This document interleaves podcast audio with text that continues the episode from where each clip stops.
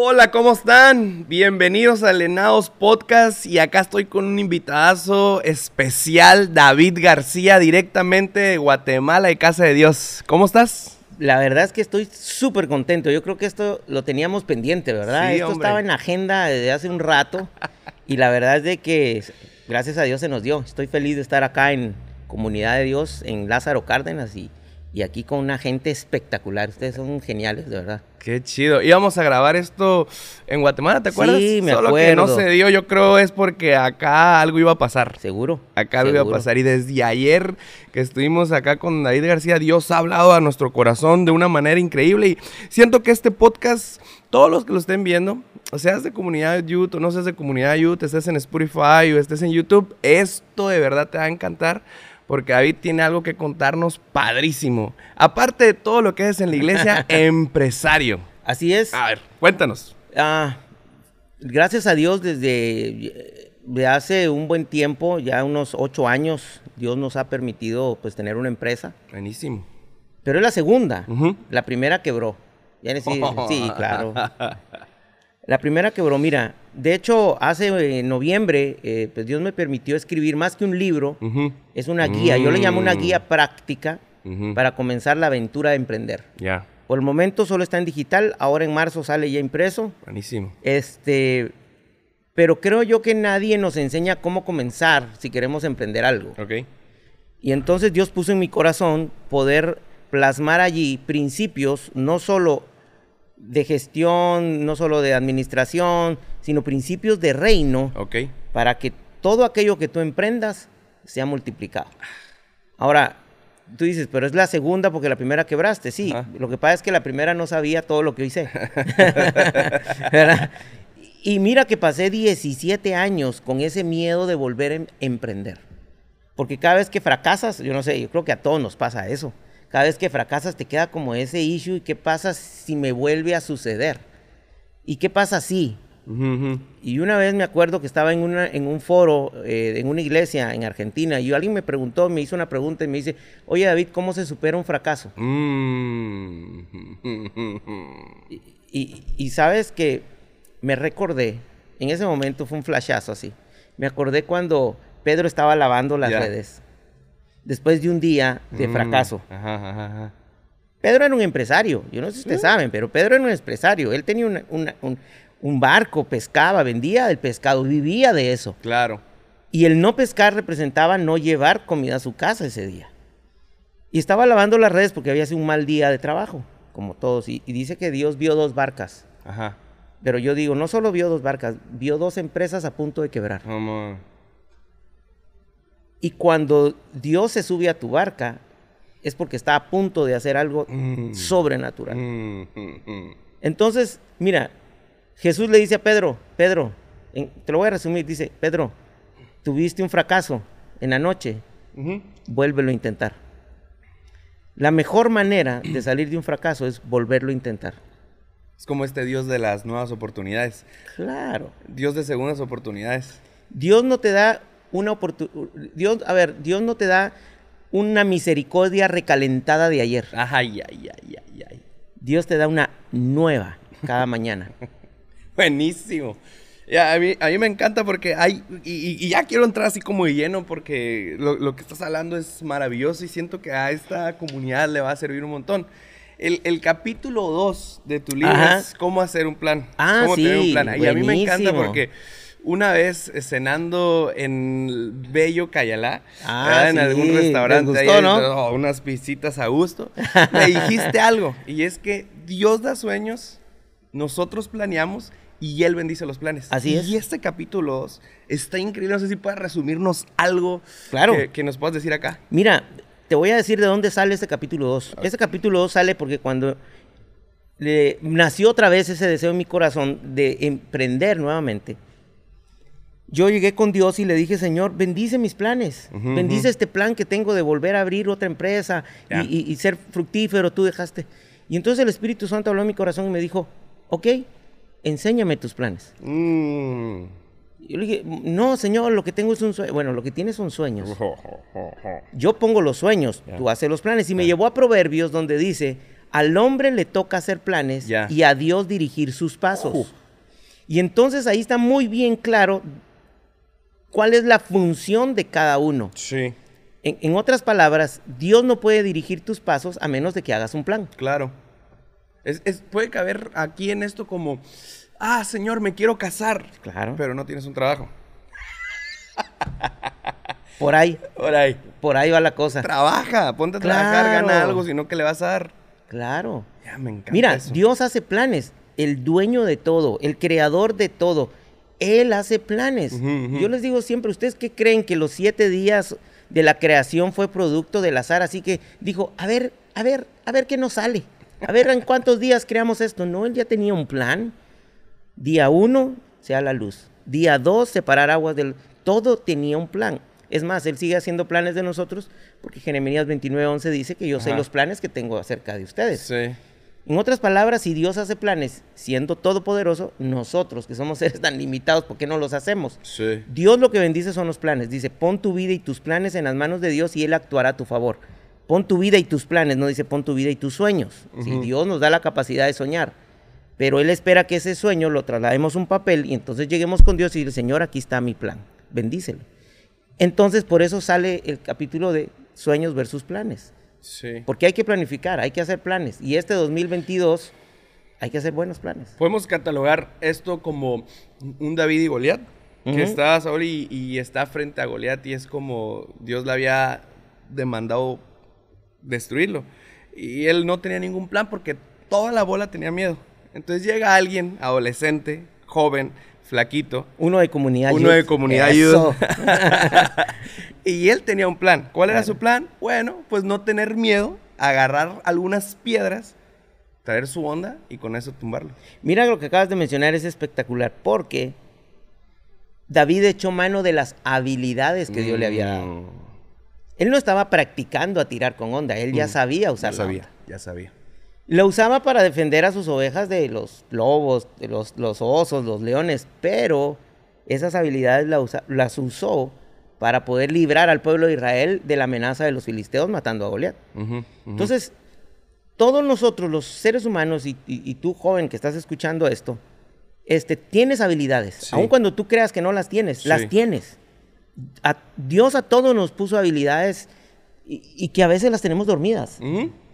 Y que Dios quiere poner en tus manos para que puedas librar batallas, puedas poner tu emprendimiento. Mira, no hay mejor cosa que desde ahorita empieces a emprender si Ah. quieres hacer algo. Eso es bueno. Yo ya empecé tarde, si lo quieres ver así. Pero si tú joven, no sé, 16, 17, 18 años, 20, quieres empezar a aprender, hazlo ya. Descubre qué es lo que Dios ha puesto en ti. Totalmente. Porque David echó mano de esas habilidades y se tumbó a, a Sí, ¿no? Se lo tumbó. Y yo creo que aquí puede entrar la palabra congruencia. Claro. Ser congruentes. Entonces, ser congruentes empezando con algo desde abajo. Y ahí me, me gusta siempre los comienzos desde abajo. Claro. Porque siempre Dios es como, ah, fuiste fiel en lo poco, entonces en lo mucho te pondré. Entonces empezaste vendiendo galletas, ahora tienes una panadería, tienes una Claro. empresa vendiendo galletas. Entonces, la congruencia en esta generación creo que nos hace falta un poco, porque de repente queremos ser millonarios, pero ah, queremos que el dinero llegue bien rápido. Queremos una iglesia de miles de personas y queremos que la gente llegue rápido. Claro. Queremos un montón de jóvenes y queremos que los jóvenes lleguen rápido.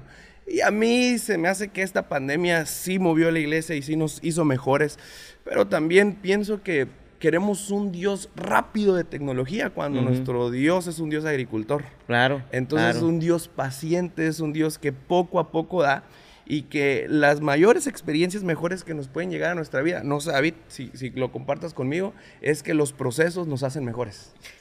Totalmente. Los procesos tienen habilidad de sacar lo mejor o lo peor de nosotros. Esta pandemia vino a pegar al, al cuerpo de Cristo, en general, la iglesia, y vino a sacar lo mejor o lo peor. O nos fortaleció, o hay mucha gente que se alejó. Totalmente. Pero los que permanecimos en medio de esta pandemia, nos hemos dado cuenta que Dios nos ha llevado a otro nivel. Los retos Sí. tienen la habilidad de llevarte a otro nivel. Y definitivamente lo que tú hablabas es cierto, hablar de fe. Ojo, y aquí tiene que ver congruencia. Oye, oye, esto. congruencia a veces nosotros la encasillamos únicamente en vivir lo que predicamos. Ajá, y ahí ajá, se queda. Pero ajá. hay más allá. Más. Mira, te voy a decir, congruencia es decir, Jehová es mi pastor y nada me faltará cuando me está haciendo falta todo. Eso es congruencia. Mm, Ahí está. Porque yo no puedo hablar de fe. Cuando todo me va bien es bien fácil hablar de fe. Sí. Y sabes que cuando todo te va bien es, es donde menos fe utilizamos. Cuando las cosas no van bien, David escribió, Jehová es mi pastor y nada me faltará, cuando estaba en una cueva y todo le hacía falta. Cuando yo hablo, yo soy un hombre de fe, yo soy un joven de fe, yo le creo a Dios. Justamente cuando las cosas no te están yendo bien, es cuando allí tienes que decir, Él Eso es mi es pastor. y congruencia. nada- Eso es congruencia. eso La es congruencia. entre lo que creo Eso es. y la acción que hago, que digo que le creo. Eso es. Eso es congruencia. ¿No, eh? Otro.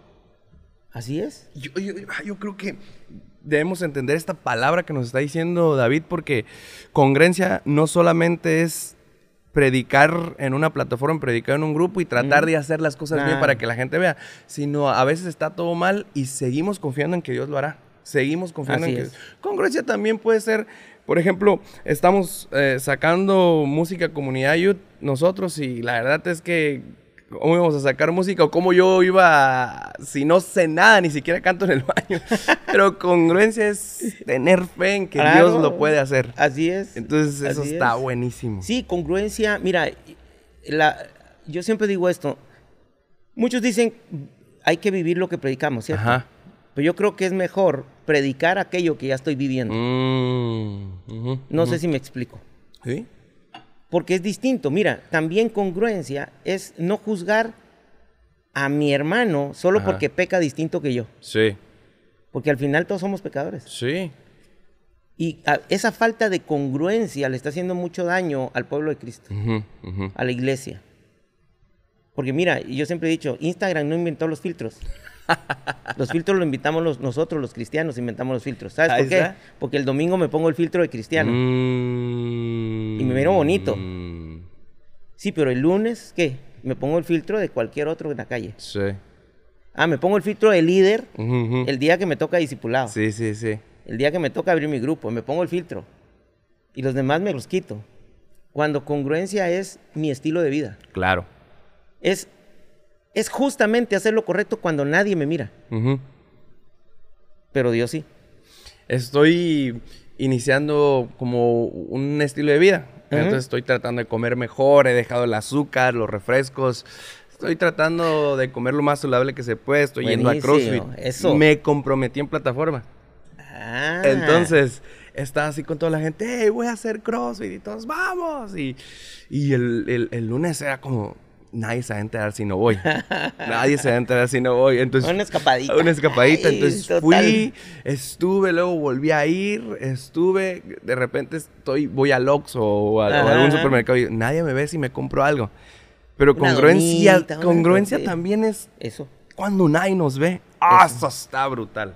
Con- con- ¿Sabes qué? Algo que le falta al Eso pueblo de Cristo brutal. hoy es congruencia, es cumplir lo que prometes. Ujú.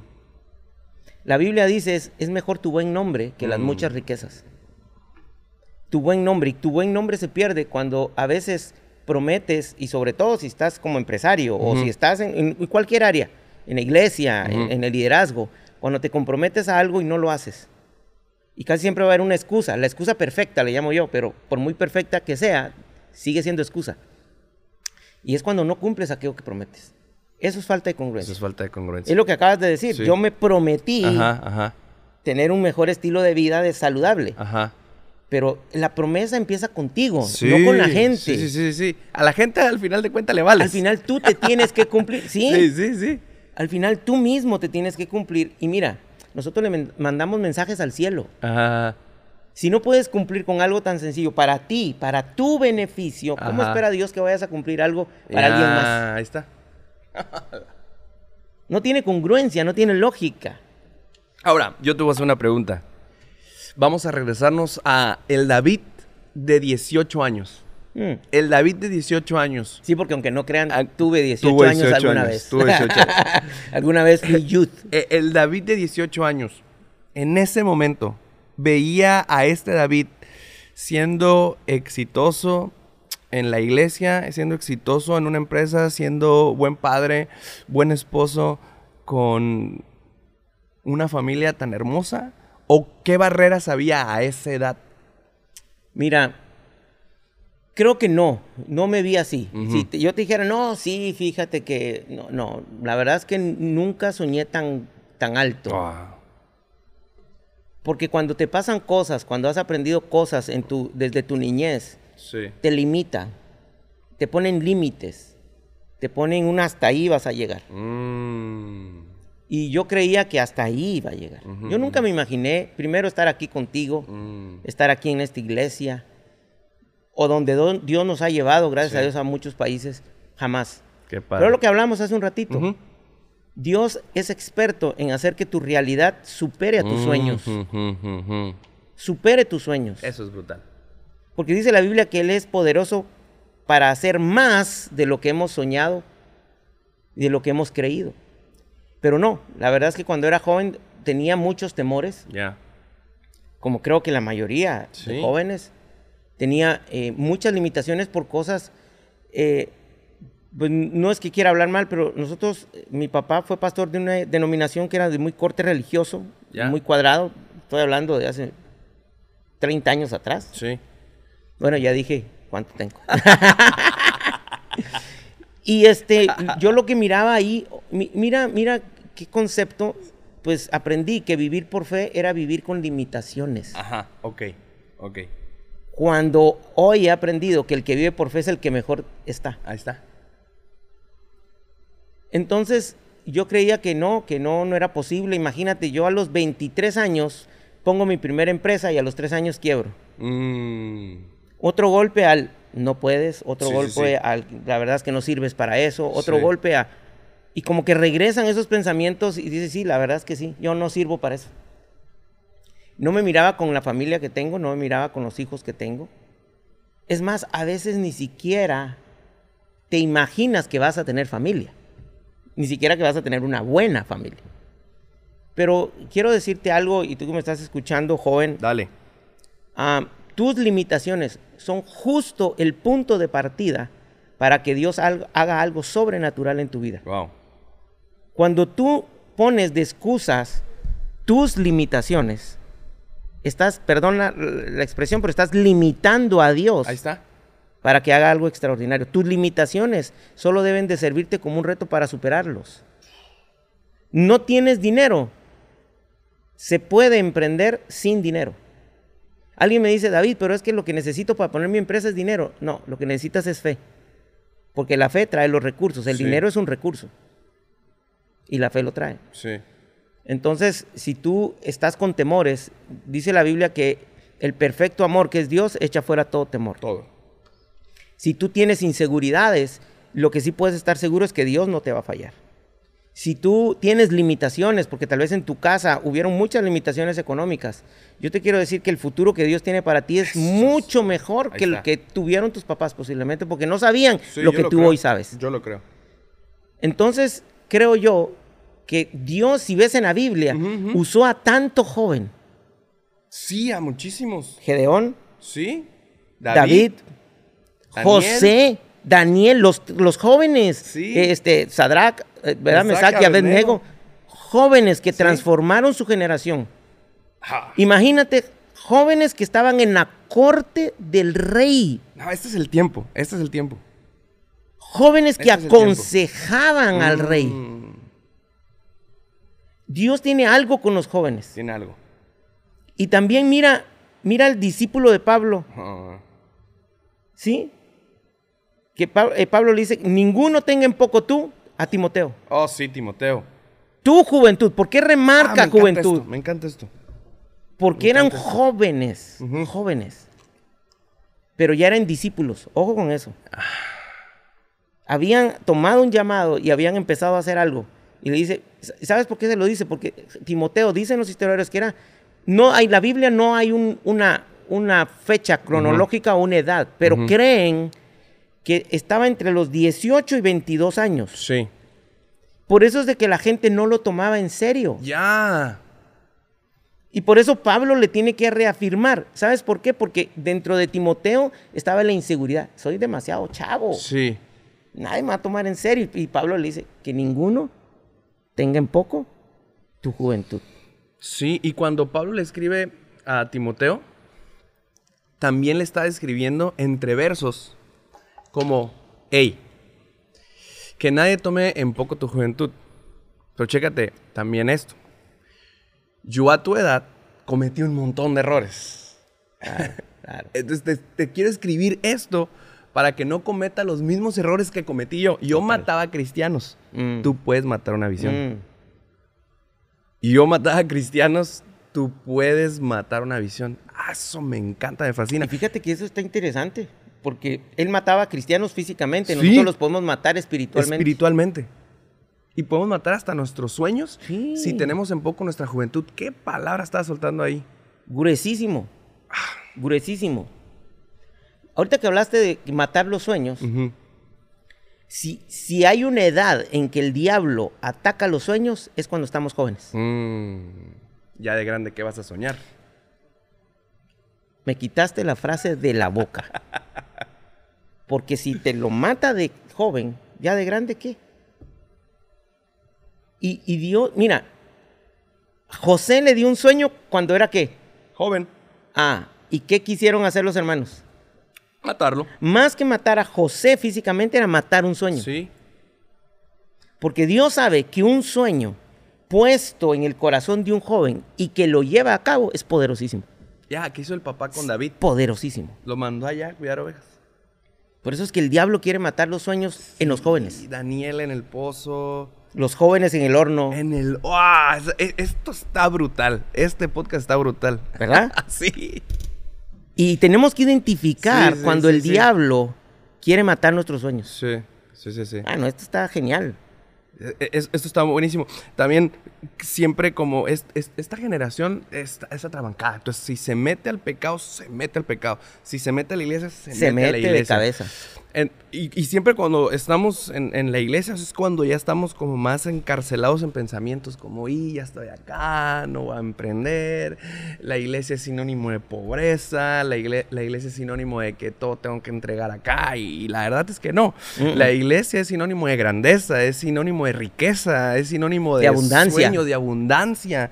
Entonces, que podamos entender esta generación en que todo lo que tiene que ver con Dios va a traer algún fruto en algún tiempo, en el momento correcto.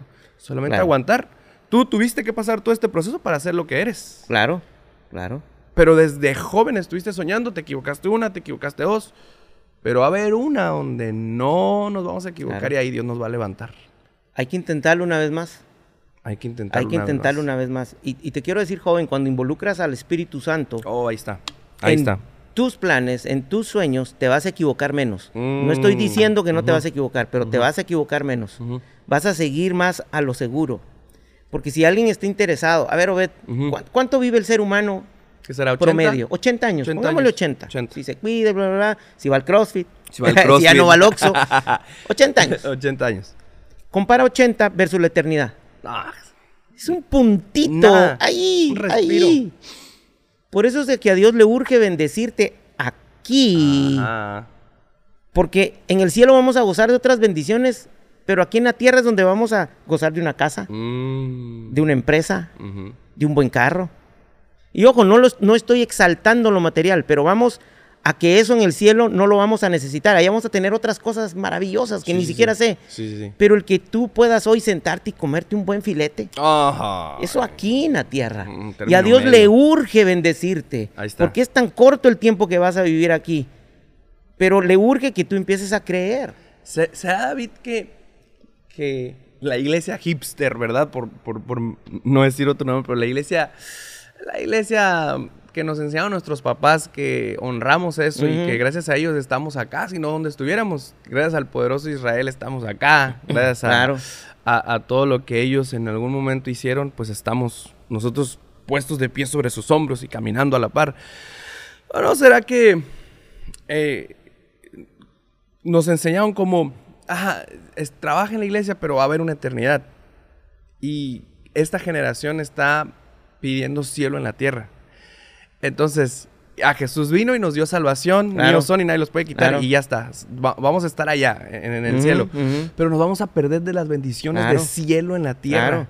Entonces poder tener un buen coche, ten- poder comer a gusto, poder llevar a la familia de vacaciones. Entonces Dios se alegra con eso también.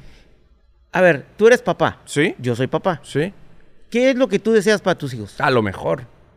¿Qué Y mira, que tú, Mm. aún siendo buen padre, comparado con Dios eres malo, Sí, soy malo. porque Él es mejor. Es mejor. Y si nosotros siendo malos queremos darle buenas cosas a nuestros hijos, imagínate papá. Dios no tiene problema en que tú seas millonario. Sí. Los, los del problema somos nosotros. Si eres el dueño del oro y de la plata, si Él en, en el cielo las calles son de oro, Ajá. no puede ser que Dios quiere que tú estés viviendo peor aquí en la tierra. Mira, Jesús dijo, el reino de los cielos se ha acercado. Sí. Pregunto, ¿en el reino de los cielos hay escasez?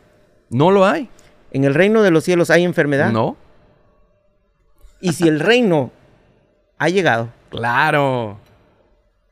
entonces debemos de creer Venga que eso que en el reino pasa, va a pasar Va a acá. pasar. Y algo importante, y sí, el mayor milagro, lo, lo que Jesús más grande hizo fue morir para la salvación nuestra, es la eternidad. Pero hizo dos cosas también en lo material. Dice que por su llaga somos sanos. Sí, somos curados. Y Él se hizo pobre para que Mm. fuéramos ricos. Para que fuéramos ricos. Ricos. Mira, salud, prosperidad. Mm. Salud, prosperidad. Amado, yo deseo que seas prosperado en todas las cosas, así como tienes, como, y tengas salud como prospera tu alma. Sí. Otra vez, prosperidad y salud. Mira lo que dice, honra padre y madre para que te vaya bien, prosperidad, y seas de larga vida, salud. Ahí está. ¿Sabes por qué Dios une esas dos cosas? Porque de nada sirve que estés bien sano y no tengas para comer mañana. Claro. Y de nada sirve que seas millonario y te estés muriendo de cáncer. Entonces Dios quiere que te vaya bien, que tengas abundancia y que además te cuides. Porque si te cuidas te va a dar largura de días también, ¿no? Totalmente. Entonces a los chavos hay que creer para que Dios empiece a moverse. Y yo te voy a decir algo, Dale. te la voy a soltar así. Échale. Pero yo estoy convencido que esta generación de comunidad youth es una, es una generación Ajá. de empresarios jóvenes que va a salir. Ahí está. Tomen esta palabra. Es una generación donde lo que emprendan va a prosperar. Eso Te es. puedes equivocar, pero va a prosperar. Mm. Y va a salir una generación de emprendedores y empresarios de comunidad youth como en ninguna época Yo se ha lo visto. creo. Yo lo creo. Porque uno, la gente cree que para ser empresario hay que tener 40. Ah. Pero Dios puso en ti desde que naciste la habilidad de ser fructífero. Sí. Y esta es la generación, porque como tú bien decías, Sí. cuando se meten a la iglesia se meten full. Se meten full. Cuando se meten, cuando van al mundo igual, pero cuando Dios empieza a prosperarlos desde ahorita, Sí. En retrospectiva de lo que decías, como los Reyes Magos. mm, Fui con mi hijo Luquitas a, a- ver qué quería. Entonces yo iba con la disposición de comprarle todo un como material de, de Toy Story así grandote. Y yo lo veía en YouTube y se le voy a comprar. Vi como seis unboxing. Ya vamos, estamos llegando a Walmart y, y vamos. Y yo le enseño a Luquitas la cajota así grandote. Y, y Luquitas así como, ah, está bien, quiero este biberón. ¿Es un biberón? y luego eh, yo llevaba en el carrito la cajota y, y- y decía, mira Luquitas. Y Luquitas así como, ah, está bien. Y fuimos y agarró unos soldados de esos de plástico. Plástico. Y yo dije, ¿qué hago? Y mi, y mi esposa así como, no, ¿qué vamos a hacer? Y, y estábamos y cada rato le decía, Luquitas, mira la cajota. Y él le- no la pelaba y terminamos comprándole unos patines de Paw Patrol y cosas así súper económicas. ajá, ajá. Y me hace recordar esto, cómo Dios nos quiere dar tanto y nosotros nuestra mentalidad es tan pequeña que, me- que decimos, no lo merecemos. Sí, sí. No lo merecemos, que se lo merece otro, por Claro. pero no a mí. pero no a mí. Eso no me puede pasar a mí. Eso no me puede pasar a mí. Quitarnos esa mentalidad. Definitivamente. Mira, mira, lo, mira lo que dice Gedeón. Un joven, un chavo. Estaba escondido en una cueva guardando el trigo. Y mira cómo se ve él mismo. Mira cómo Sí. habla de él mismo. Y dice, somos pobres y soy el más pequeño. Mm, A veces nos vemos así, chavos. Sí. O ustedes, ya no soy tan chavo, pero ustedes se miran así. No, pero es que estoy muy joven. No, y, y vengo de una familia pobre. Ajá. Cuando Dios no necesita de tu pasado para darte un gran futuro. Abre, los, abre tu mente, tu fe, ensancha tu fe, porque lo que Dios te quiere dar es demasiado grande. Y cuando lo que hablábamos ayer en el servicio, Dios no le puede dar una cosecha grande a un granero pequeño. Lo que quiero decir es, Dios no le puede dar cosas grandes a una mente pequeña. Entonces, Gedeón se miraba a sí mismo como alguien pequeño. Pero mira lo que le dice el ángel, varón Sí. esforzado y valiente. Le dice algo que no era, porque qué esforzado y valiente tiene estar escondido. Claro. Pero es que Dios no te va a llamar como estás, te va a llamar como lo que vas a llegar a ser. está. Llama a lo que es como si no fuera. Exacto. Porque al final de la historia, Gedeón sí terminó siendo esforzado y no valiente. son como si fueran buenísimos. Y eso es así. Y quiero remarcar el tema de los sueños. No sé por qué Dios Dale, pone en mi dale, corazón a remarcar el tema de los sueños. Porque, joven, Dios te va a poner sueños. Sueños que te van a asustar. Sí. Sueños que te van a decir, no, hombre, ¿cómo estoy? Yo estoy loco, ¿cómo estoy soñando eso? Ajá. Justamente esos son los sueños de Dios. Porque Dios sabe que esos sueños te van a hacer depender de Él. Sí. La única manera de que un sueño imposible se vuelva posible es cuando te tomas de Dios. Ya. Haces un plan y se lo dices, Señor, yo humanamente esto es una locura, Sí. pero contigo es posible. Mm. Y el diablo va a querer venir a cortarte los sueños, a matar tus sueños. Y, y- y te quiero contar la historia de un chavo, Dale. de otro joven, que se describe en la Biblia. El día que van a apresar a Jesús, iban los sacerdotes, iban los fariseos, e iba un chavo. Si tú lees los comentarios bíblicos, se cree que este chavo, que se llamaba Malco, tenía más o menos 20, 23 años, 24 años. Era un chavo. Dice que era siervo del sumo sacerdote. Ahora te quiero contar un poco la historia de Malco, porque en la Biblia no está, pero hay que, hay que ir un poco a, a investigar a veces. Y Malco era alguien que había llegado a la iglesia desde niño. Lo habían llevado a la sinagoga, como llevaron, ¿te acuerdas? A Samuel. Sí. Porque cuando eh, los papás decidían que ese niño iba, iba a ser sacerdote o sumo sacerdote, lo tenían Ajá. que llevar desde muy chiquitos Sí. a la sinagoga. Pero el sueño de Malco era llegar a ser sacerdote o sumo sacerdote. Por eso lo habían de- llevado desde chavo. Sí. Y ahora ya tenía 20, 21. Ya era el sir- sirviente del sumo sacerdote, es decir, su aprendiz. Ya lo estaba discipulando el sumo sí, sí, sí, sacerdote. sí. Cuando en eso van a atrapar, a querer capturar a Jesús, el hermano Pedro, que andaba armado, Ajá. ¿verdad? Yo digo que si Pedro viviera en esta época hubiera andado con una 45 Ah, acá. ese sería, sería como el. El Pedrito el era Pedrito. tremendo, Pedrito. Saca la espada y mira, mira lo que dice la Biblia y por qué da tanto detalle. Dice que le corta la oreja derecha. Mm. Y te quiero contar por qué la Biblia describe eso tan fuerte. Sí, dale. Porque en el ritual que tú puedes leer en, en números, si no estoy mal, Ajá. el ritual para cuando subían a alguien a ser sacerdote o sumo sacerdote, dice que la sangre de un cordero se la ponían en la oreja derecha. Ok. Ok. Y Pedro le cortó la oreja. Derecha, sí. Lo que le estaba cortando Pedro eran los sueños Oh, de llegar a ser sacerdote un día. Mm. Porque el día que iban a hacer ese ritual no iba a tener oreja. Por lo tanto, no podía ser sumo Sí, sacerdote. no tenía derecho. Pero en la escena apareció Jesús. Mira. En escena aparece Jesús. Yo no sé, chavos, Dale. cuántas personas te han cortado tus sueños. Mm. Así como a Pedro le cortó los sueños a Malco ese día. Ese día para Malco ahí había terminado todo lo que en su vida había deseado ser. Sí. Pero en escena aparece Jesús. Y aquí está Jesús. Sí. Recogió, no la oreja, recogió sus sueños. Y se los volvió a pegar. Sí. Y yo te quiero decir hoy, si alguien, palabras, Mm. personas, circunstancias te han robado tus sueños, te los han Buena cortado, onda. Jesús hoy los está recogiendo y te los está volviendo a dar. Brutal. Jesús le pega la oreja, aunque la Biblia no lo diga. Mm. Déjame especular un poco. Dale, dale, dale, dale. Seguramente Jesús le estaba diciendo, Malco, te devuelvo tus sueños, Mm. te devuelvo tus sueños. vas a llegar a hacer lo que tanto has soñado hacer. Con Dios te va a devolver tus sueños. Si alguna vez dejaste de soñar, vas a volver a soñar. Y los sueños que habías dejado tirados los vas a recoger. Dios los está recogiendo por ti y te los está volviendo a poner en el corazón. Porque esta generación es una generación que no solo va a soñar, Sí. va a hacer planes. Es una generación que va a vivir realidades, no sueños. Y tenemos que luchar, jóvenes, por vivir realidades, no sueños. Mm. No sueños. A mí, una vez una persona me dijo, jamás vas a llegar a ser alguien. Mm. Jamás vas a poder tener una familia. Jamás Fue un podrás trabajar en el ministerio. Fue un Pedro. Fue un Pedro, te voló la oreja.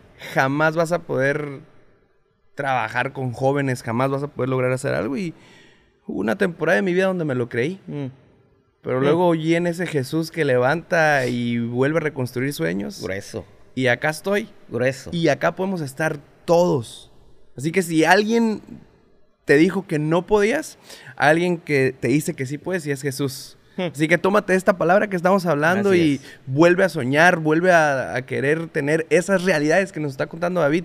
No pares de soñar, no pares de creer porque Dios le encanta ver sueños hechos realidad. Y David, yo quiero abrirte mi corazón, es que a veces en las noches, ya que todos están dormidos en la casa, yo prendo la tele y pongo música y estoy en la sala ya todos dormidos y me pongo a soñar. Me pongo a soñar y digo, vamos a hacer esto, quiero esto para mi vida, quiero esto para el ministerio, quiero esto para fa- mi familia y, y sueño y, y me viajo en esas así como, wow, ya está pasando y al otro día digo, ¿y cómo voy a hacer eso realidad? Entonces comenzamos a escribir un plan y creo que esta generación está soñando, va a trabajar en un plan Sí. para hacer una Sí. realidad. Sí, totalmente. Ah. Totalmente. Es una generación, mira, a mí me encanta esta generación que Dios está levantando. Sí. Porque eso me dice a mí que la iglesia tiene futuro. Ahí está. La iglesia tiene futuro. Ahí está.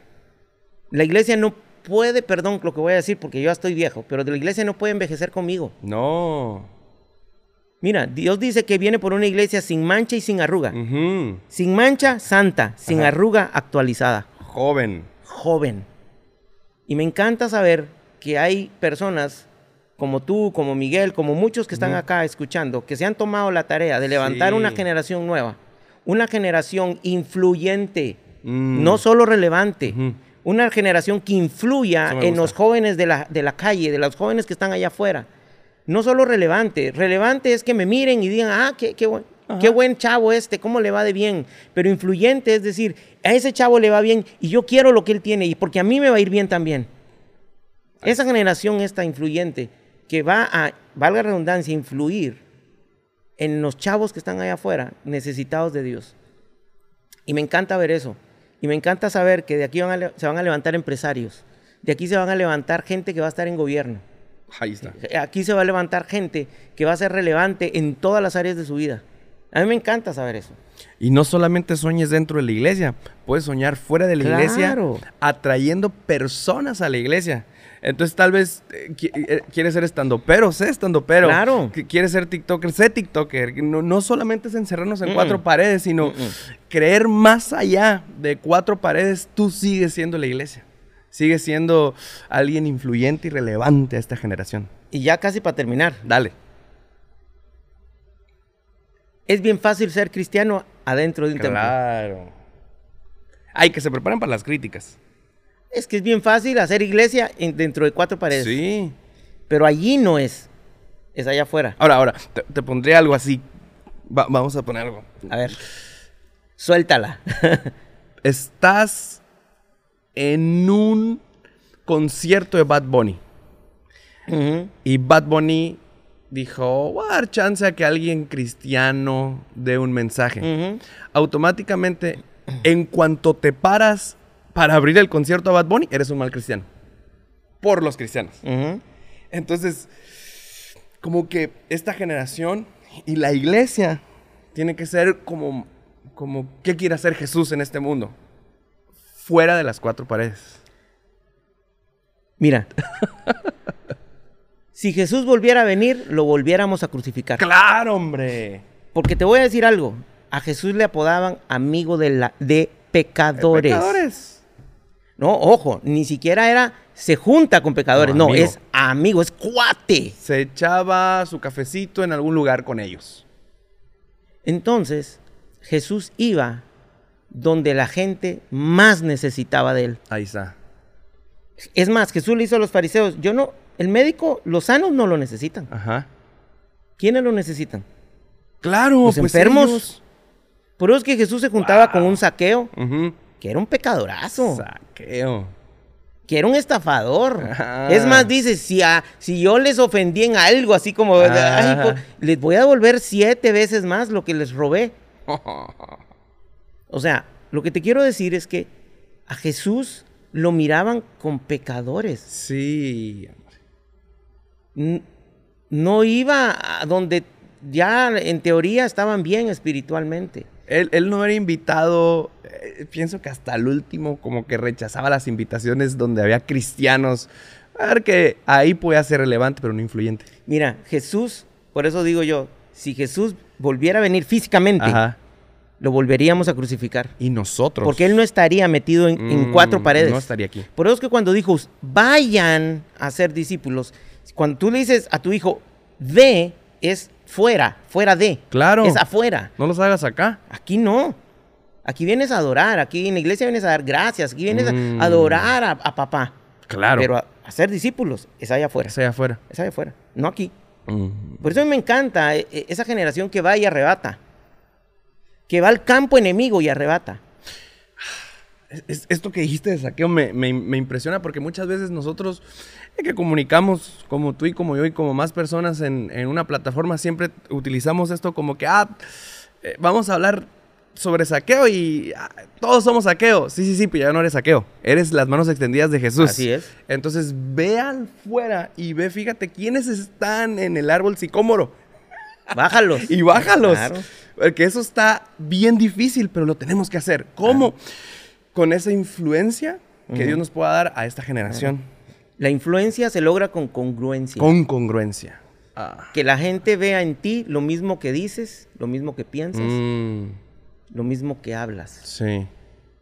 Qué buena onda. Eso es congruencia. Qué buena onda. Y cerramos con esto. Congruencia es igual a soñar, hacer un plan y Dios lo bendice para que se haga realidad. Exacto. Eso es congruencia. David. Es creerle a Dios aun cuando todo me hace falta. algo que le quieras decir a esta audiencia que nos está la viendo. verdad, este, a todos, a todos los que nos están escuchando, ya sea de comunidad youth o de cualquier edad, yo quiero nada más remarcar lo que acabamos de hablar y es que a Dios le urge bendecirte. Dios quiere que vea al mundo como Él tiene a sus hijos.